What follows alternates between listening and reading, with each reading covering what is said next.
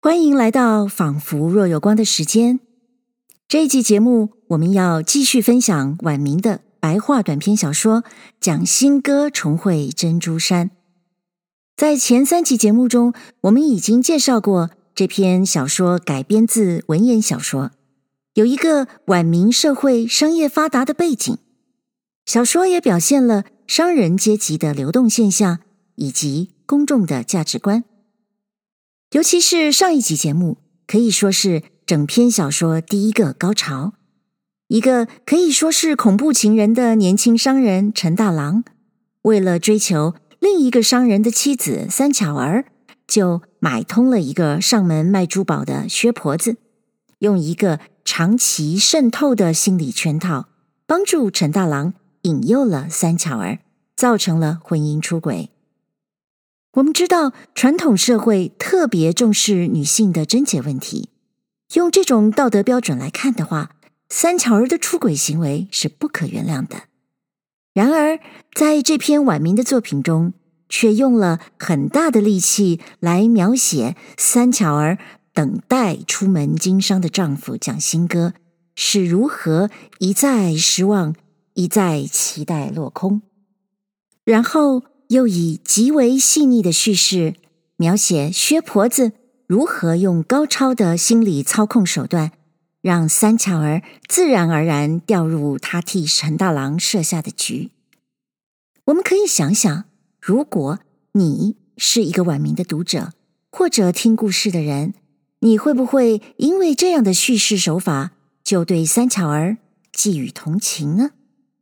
今天的这一期节目里。小说会出现一个大的转折，蒋新歌那个从湖广跑到广东去做生意，因为生病而一年多不能回家的年轻商人，终于要启程回家了。没想到他在路上会有一个奇遇，然后他要被迫做一个重要的人生决定。这个决定不但表现了他的人格与感情，最终也会影响他的命运。我们也可以想想，在晚明当时的读者会怎么看待、怎么评价他的决定。其实叙事者就说了，有人说蒋新歌忠厚，有人笑他呆，也有人骂他给天下男人丢脸了。如果把这件事开放在现在的网络上，那下面的乡民留言应该也会很热闹哦。对了，还有。你是否早就怀疑这篇小说的题目是《蒋新歌重会珍珠山》？可是到现在都没有一个角色叫做珍珠山啊！别急，别急，珍珠山也会在这一集节目里正式登场。虽然叫做珍珠山，它并不是几千颗珍珠串成的一件衣服。珍珠衫其实是一件特殊布料的衣服。夏天穿了，体感温度会降两度。哦，原来现在广告上的机能布料，我们明朝就有了呀。蒋新歌重会珍珠山第四集。古人云：“天下无不散的筵席。”才过十五元宵夜，又是清明三月天。陈大郎思想蹉跎了多时生意，要得还乡。夜来与妇人说之，两下恩深义重，各不相舍。妇人倒情愿收拾了些细软，跟随汉子逃走，去做长久夫妻。陈大郎道：“使不得，我们相交始末都在薛婆肚里，就是主人家吕公。”见我每夜进城，难道没有些疑惑？况客船上人多，瞒得哪个？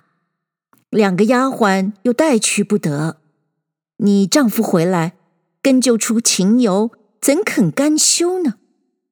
娘子，权且耐心，到明年此时，我到此觅个碧波下处，悄悄通个信儿与你。那时。两口儿同走，神鬼不觉，却不安稳。妇人道：“万一你明年不来，如何？”陈大郎就设起誓来。妇人道：“既然你有真心，奴家也绝不相负。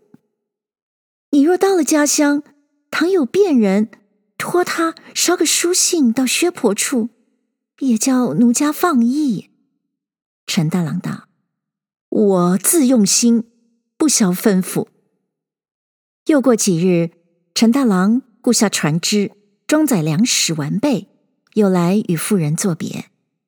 这一夜倍加眷恋，两下说一回，哭一回，又狂荡一回，整整的一夜不曾合眼。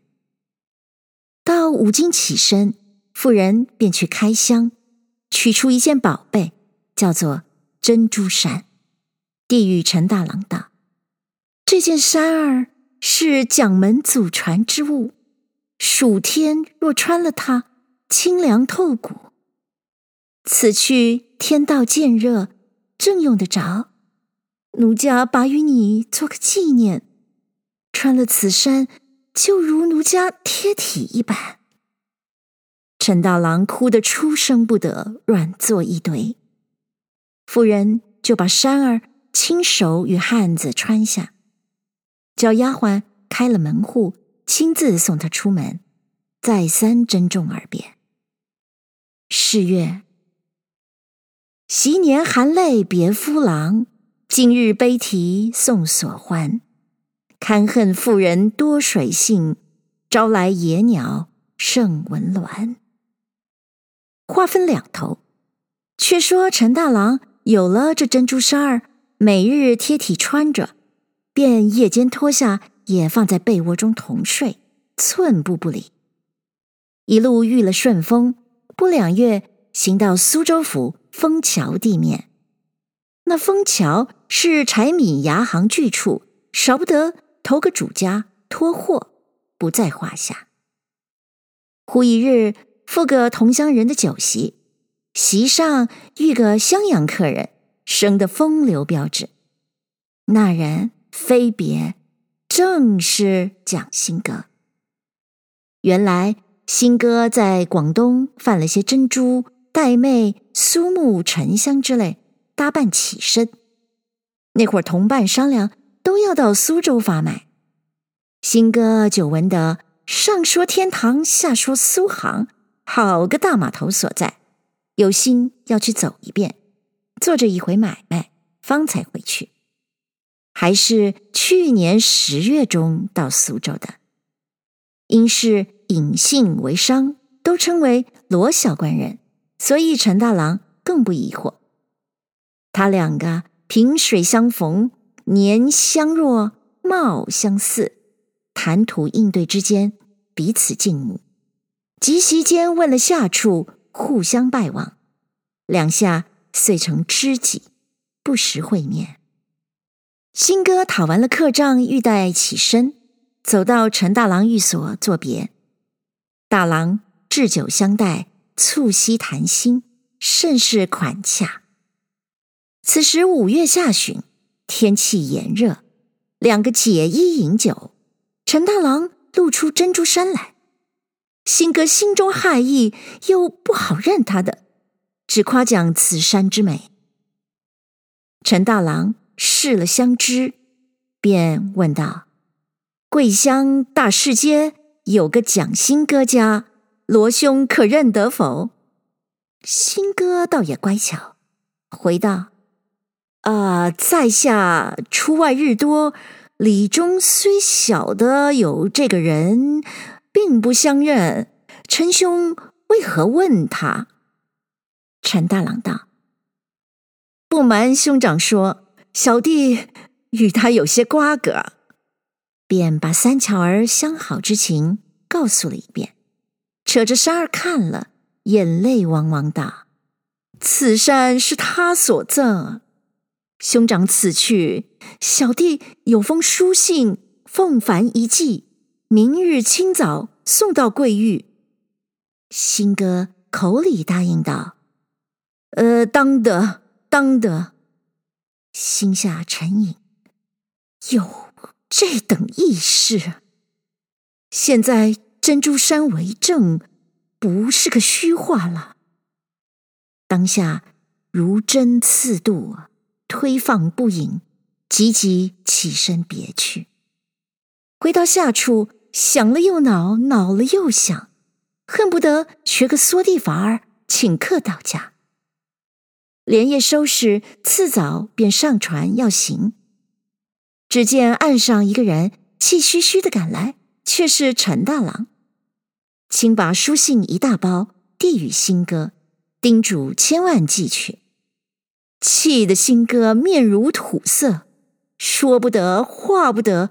死不得，活不得，只等陈大郎去后，把书看时，上面写道：“此书凡寄大士街东向薛妈妈家。”性格兴起，一手扯开，却是八尺多长一条桃红皱纱汗巾，又有个纸糊长匣儿，内。羊脂玉凤头簪一根，书上写道：“唯物二件，凡干娘转寄心爱娘子三巧儿亲收，聊表纪念。相会之期准在来春，珍重，珍重。”新哥大怒，把书扯得粉碎，撇在河中，提系玉簪。在船板上一折，折作两段。一念想起道：“哎，我好糊涂，何不留此做个证件也好？”便捡起簪儿和汗巾，做一包收拾，催促开船。急急的赶到家乡，望见了自家门首，不觉堕下泪来，想起当初夫妻何等恩爱。只为我贪着蝇头为利，撇他少年守寡，弄出这场丑来。如今悔之何及？在路上性急，巴不得赶回。及时到了，心中又苦又恨，行一步懒一步。进得自家门里，少不得忍住了气，勉强相见。新哥并无言语。三巧儿自己心虚，觉得满脸惭愧，不敢殷勤上前搬话。新哥搬完了行李，只说去看看丈人丈母，依旧到船上住了一晚。次早回家，向三巧儿说道：“你的爹娘同时害病，事甚危笃。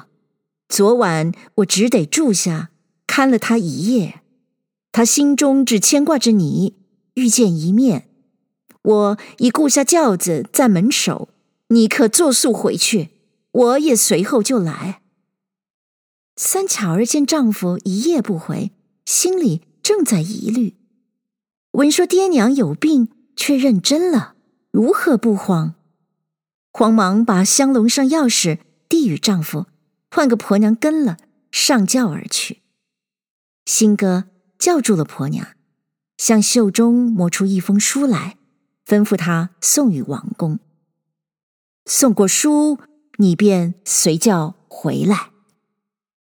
却说三巧儿回家，见爹娘双双无恙，吃了一惊。王公见女儿不接而回，也自骇然。在婆子手中接书，拆开看时，却是休书一纸。上写道：“立修书人蒋德，系襄阳府枣阳县人，从幼平梅，并定王氏为妻。启其过门之后，本父多有过失，正合妻出之条，因念夫妻之情，不忍明言，情愿退还本宗，听凭改嫁，并无一言。修书事实。”成化二年月日，首长为记。书中又包着一条桃红汗巾，一只打折的羊脂玉凤头簪。王公看了大惊，叫过女儿问其缘故。三巧儿听说丈夫把她休了，一言不发，啼哭起来。王公气愤愤的一进跟到女婿家来，蒋新歌连忙上前作揖。王公回礼，便问道：“贤婿，我女儿是清清白白嫁到你家的，如今有何过失，你便把她休了，须还我个明白。”蒋新歌道：“小婿不好说的。”但问令爱便知。王公道：“他只是啼哭不肯开口，叫我肚里好闷呐。小女从幼聪慧，料不到得犯了淫道。若是小小过失，你可也看老汉薄面恕了他吧。”你两个是七八岁上定下的夫妻，完婚后并不曾争论一遍两遍，且是和顺呢？你如今做客才回，又不曾住过三朝五日，有什么破绽落在你眼里呀？你直如此狠毒，也被人笑话，说你无情无义呀。蒋信歌道：“丈人在上，小婿也不敢多讲。家下有祖遗下珍珠衫一件，是令爱收藏，只问他如今在否？若在时，半自休提；若不在，只所休怪了。”王公忙转身回家，问女儿道。你丈夫只问你淘什么珍珠衫，你端的哪与何人去了？那妇人听得说着了她紧要的棺木，羞得满脸通红，开不得口，一发嚎啕大哭起来，慌得王公没做理会处。王婆劝道。你不要只管啼哭，实时的说个真情与爹妈知道，也好与你分剖。妇人哪里肯说，悲悲夜夜哭一个不住。王公只得把休书和汗巾、簪子都付与王婆，叫她慢慢的煨着女儿，为她个明白。王公心中纳闷，走到邻家闲话去了。王婆见女儿哭得两眼赤肿，生怕哭坏了她，安慰了几句言语，走往厨房下去暖酒，要与女儿消愁。三巧儿在房中独坐，想着珍珠衫泄露的缘故，好生难解。这汗巾簪子。又不知哪里来的，沉吟了半晌，：“我晓得了，这折簪是尽破拆分之意。这条汗巾分明叫我悬梁自尽。他念夫妻之情，不忍明言，是要全我的廉耻。可怜四年恩爱。”一旦决绝，是我做的不是，负了丈夫恩情，便活在人间，料没有个好日，不如一死，倒得干净。说罢，又哭了一回，把个做痦子填高，将汗巾兜在梁上，正欲自缢，也是寿数未绝。又不曾关上房门，闲好，王婆暖得一壶好酒，走进房来，见女儿安排这事，急得她手忙脚乱，不放酒壶，便上前去拖拽，不期一脚踢翻做痦子，娘儿两个跌作一团，酒壶都破翻了。王婆爬起来，扶起女儿，说道：“你好短见。”二十多岁的人，一朵花还没有开足，怎做这没下梢的事？莫说你丈夫还有回心转意的日子，便真个休了，甚般容貌，怕没人要你，少不得别选良姻，图个下半世受用啊！你且放心过日子去，休得愁闷。王公回家，知道女儿寻死，也劝了他一番，又嘱咐王婆用心提防。过了数日，三巧儿没奈何，也放下了念头。正是，夫妻本是同林鸟，大限来时各自飞。再说蒋新哥把两条锁子将晴云、暖雪捆缚起来，拷问情由。那丫头初时抵赖，吃打不过，只得从头到尾细细招将出来。已知都是薛婆勾引，不干他人之事。到明朝，新哥领了一伙人赶到薛婆家里，打得他血片相似，只饶他拆了房子。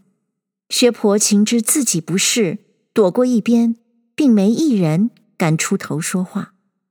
新哥见他如此，也出了这口气。回去换个牙婆，将两个丫头都卖了。楼上细软香笼，大小共十六只，写三十二条封皮，打叉封了，更不开动。这是甚意儿？只因新哥夫妇本是十二分相爱的，虽则一时休了，心中好生痛切，见物思人，何人开看？话分两头说，却说南京有个吴节进士，初授广东潮阳县知县，水路上人，打从襄阳经过，不曾带家小，有心要择一美妾，路看了多少女子，并不中意。闻得枣阳县王公之女大有颜色，一县闻名，出五十金彩礼，央媒议亲。王公倒也乐从，只怕前序有言，亲到蒋家与新哥说之。新哥并不阻挡。临嫁之夜，新哥雇了人夫，将楼上十六个香笼原封不动，连钥匙送到吴知县船上，交割于三巧儿，当个陪嫁。妇人心上。倒过意不去。旁人晓得这事，也有夸新哥做人忠厚的，也有笑他痴呆的，还有骂他没志气的，只是人心不同。谢谢您收听这一集的《仿佛若有光》。在这一集节目里面，三角恋爱中的三个人物。他们个别的言行都表现了他们的一些特质，例如三巧儿很可能被批评为见一个爱一个吧。问题是，他还真的都爱了呀。陈大郎爱欲情痴，但是他在苏州却忍不住把他的爱情当做一件可以炫耀的事情。他的名字叫做陈商，他也好像。把三巧儿对他的情谊当做一件手上拥有的宝物，迫不及待地展示给人看。蒋新哥的名字是蒋德，道德的德。那么他是否真的有德呢？这是叙事者邀请读者做判断的地方。在我看来，小说把蒋新哥表现为一个非常有自制力的人。他从陈大郎口中听到了三巧儿出轨的事，却不当场翻桌。他拿到陈大郎给三巧儿的书信与礼物，虽然忍不住撕了信、摔了礼物，但马上可以用理智控制自己，把礼物留下来作为证据。他回到家中见了三巧儿，也不马上发作。等到岳父登门问罪。他仍旧不直接揭发三巧儿的出轨情事，甚至他还责怪自己长久不回家，才造成了三巧儿出轨，也因此他不揭发奸情，而为三巧儿留下了些许情面。在三巧儿的一面呢，起先他甚至不敢相信蒋新哥的善意，而把陈大郎的礼物当作是蒋新哥逼他自尽的暗示。这是因为她不够了解自己的丈夫呢，还是因为她其实是以一般的社会价值来裁判了自己呢？如果您想知道珍珠山故事后来的发展，欢迎您在收听的平台上按下订阅。那么，我们下一集仿佛若有光的时间，再会喽。